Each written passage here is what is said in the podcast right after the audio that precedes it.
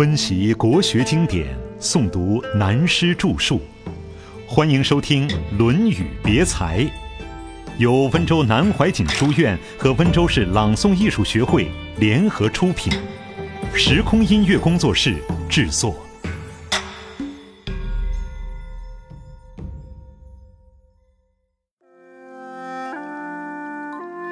正己而后正人。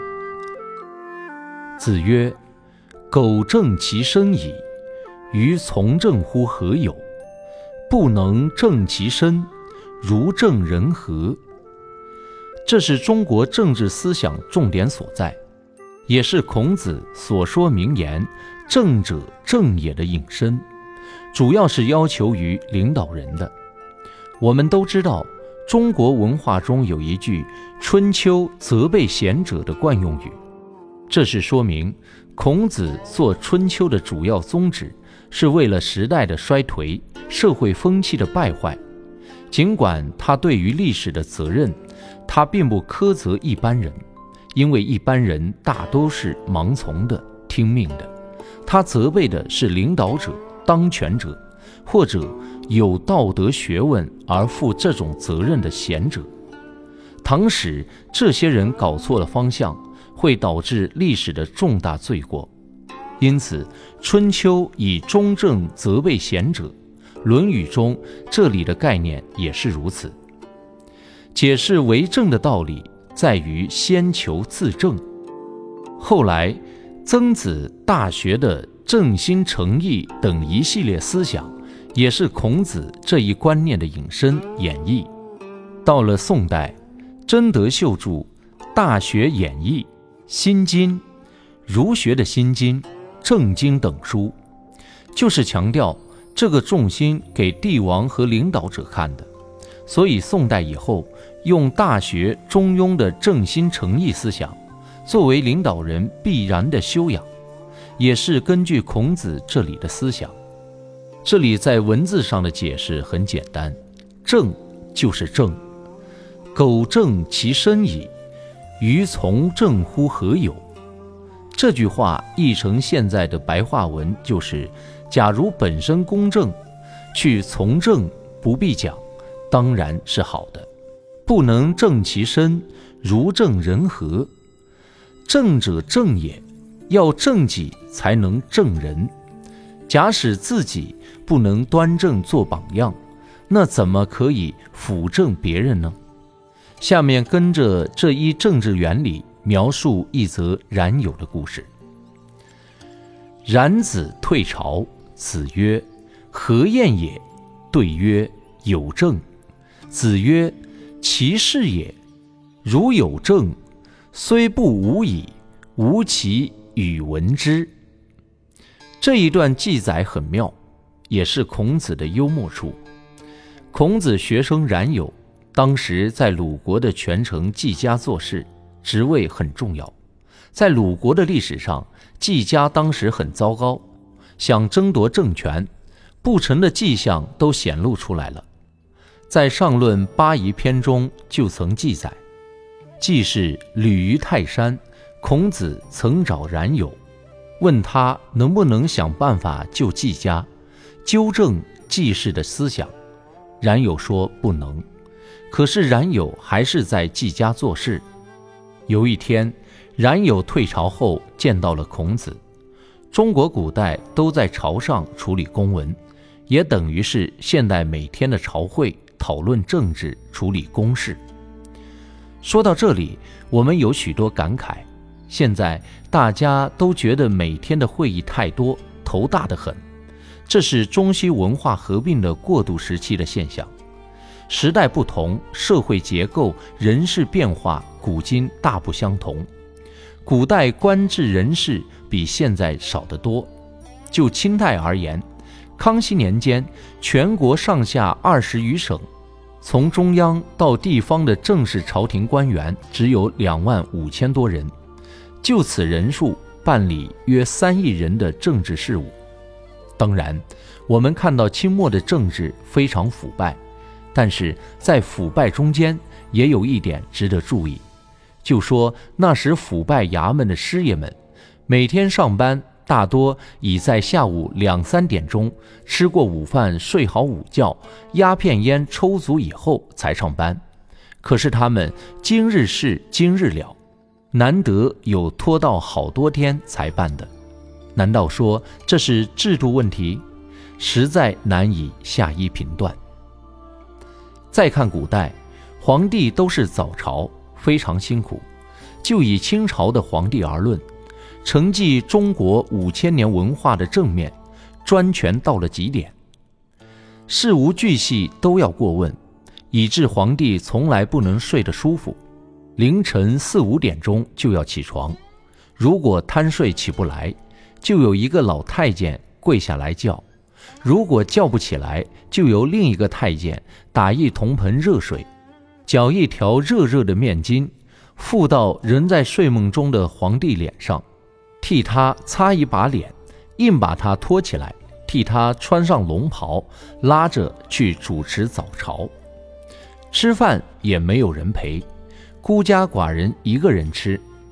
清代先祖的法制，不能由皇后陪，最多下命令。找一个喜欢的妃子陪他吃，人到了这个地步，权力固然可爱，可是有许多事情就没有味道了。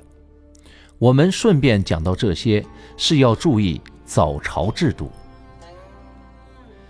闲话一句，几千年来，一切国家大事都决定在早上，乃至个人的处理政事也是如此。如曾国藩当年理政。就不大开会，而是找部属们一起吃早饭。有一个人不到齐，他就不动筷子，利用吃早饭的时间讨论的事情。所以，对于过去的早朝和现在的会议，我们可以好好对比研究一下。对于自己国家将来制度的问题，也是值得考虑的一点。这里是说，一天冉有退朝回来。孔子问他为什么今天回来这么迟，冉有告诉孔子，因为有政务需要商量。孔子说：“我清楚得很，看起来好像是国家的大事，虽然我没有参加，不过就好像亲自听见一样。”孔子这个话非常幽默，想来他说此话时一定做了一个幽默的微笑，等于打冉有一棒。定公问：“一言而可以兴邦，有诸？”孔子对曰：“言不可以，若是其机也。人之言曰：‘为君难，为臣不易。’如之为君之难也，不几乎一言而兴邦乎？”曰：“一言而丧邦，有诸？”孔子对曰：“言不可以，若是其机也。”人之言曰：“于无乐乎为君？为其言而莫于为也。如其善而莫之为也，不亦善乎？如不善而莫之为也，不几乎一言而丧邦乎？”鲁定公一天问孔子，他说：“一般人都说不要随便说话，尤其是从政的人。”在上面领导的人，只要一句话就可以兴邦，有这个道理吗？孔子说，话并不是那样说法。一言而可以兴邦，这句话是一个原则。譬如说，有一句话一般人都知道的话：“为君难，为臣不易。”这不就是一句话吗？做领导人困难，做干部也不容易。这也就是孔子的机会教育，他对于自己的国君不好意思直接教训，可是趁这个机会举出这句话来做例子，无形中教育了他。鲁定公本人就是领导人，所以他说：假使一个人懂了“为君难，为臣不易”这句话，就可以兴邦了，事业前途无量了。这段文字很简单。如以历史的事实来讲，一言可以兴邦的史实很多。试举两个例子，一个例子是唐太宗时代的《明论》，创业难，守成也不易，就是这个道理。不但国家天下是如此，个人也是如此。一个人由贫穷而变成富有，是创业难；至于子孙的守成，又是一个大问题。究竟哪一个难？在中国古代政治思想上，素来认为两皆不易。另一个例子，古人曾说：“吾年五十，方知四十九之非。”其实这句话，春秋战国时魏国的胥伯玉也这样讲过。人由于年龄的增加、经验的累计，回过头一看，才发现过去的错误。这些都是一言兴邦的实例。引申到下面的一言丧邦，一句话而亡国的，又可以举很多例子了。历史上楚汉之争，刘邦的长处是听从别人的话，他的所以成功，是对于别人的好意见马上接受。如果我们研究历史上一些成功和失败人物的性格，会发现很有趣的对比。有些人的性格喜欢接受别人更好的建议，不过能立刻改变、马上收回自己的意见、改用别人更好意见的人太少。刘邦是这少数人中的一个，而项羽对于自己的主意就绝对不会改变，绝对不会接受别人的意见。对于这一点，在个人修养上是要注意的。尤其作为一个单位主管，往往容易犯一种心理上的毛病：明明知道别人的意见更对、更高明，可是为了面子，为了下不了台而不接受。这种心理，大而言之是修养不够，小而言之是个性问题，自己转不过弯来。现在我们看看项羽在历史上一个重要的决定。当项羽打到咸阳的时候，有人据《楚汉春秋》的记载是蔡生，而《汉书》的记载是韩生，对他说：“关中险阻，山河四色，地肥饶，可都已罢。”劝他定都咸阳，天下就可大定。关于这一点，我们中国历史上曾有很多研究，国都应该定在哪里？历代都有讨论。宋元以前，首都多半在陕西的长安；宋代因为国势非常弱，定都汴梁。当时也曾有人认为，洛阳是四战之地，不宜为首都。往下，元、明、清八百多年来，首都则在北京。民国成立以后，对于定都的争议，当时也有许多主张。一派主张定都北京，一派主张定都南京，还有人主张定都到咸阳，又有人主张定都北京或南京都可以，但是应该在长安、武汉等地设四个陪都。这一派人看到了将来国家的大事，要与国际的局势相配合的。一个国家究竟定都在哪里？政治、军事、经济、外交各方面的配合都很重要，这是一个大问题。我们现在为了配合将来时代，欲为国家的大计研究，这些历史乃至于近代史、国际现势都要研究，这是题外闲话了。风头主义的英雄，我们再回来讲，项羽。对这个定都的建议不采用，他有一句答话很有趣，也是他的名言：“富贵不归故乡，如衣锦夜行，谁知之者？”就凭了这句话，他和汉高祖两人之间气度的差别就完全表现出来了。项羽的胸襟只在富贵以后，给江东故乡的人们看看他的威风。否则等于穿了漂亮的衣服在晚上走路，给谁看？他这样的思想岂不完蛋？所以项羽注定了要失败的。而同样的事发生在刘邦的身上，又是怎样呢？刘邦大定天下以后，他自己的意思要定都洛阳，但齐人娄敬去看他，问他定都洛阳是不是想和周朝媲美？汉高祖说是啊。娄敬说洛阳是天下的中心，有德者在这里定都，易于望；无德则易被攻击。周朝自后继封台到文王、武王。中间经过了十几世积德累善，所以可在这里定都。现在你的天下是用武力打出来的，战后余灾，疮痍满目，情形完全两样，怎么可与周朝相比？不如定都关中。当然有一番理由，张良也同意。刘邦立即收回自己的意见，采纳娄敬的建议。并赏给五百斤黄金，封他的官，赐姓刘。以这样一件强烈对比的史实，清代嘉道年间，有个与龚定安齐名的文人王谭，写了四首悼项羽的名诗，其中有一首还说道：“秦人天下楚人公，王把头颅赠马童，天意何曾袒刘季。”大王失计恋江东，早摧函谷称西地，何必鸿门杀沛公？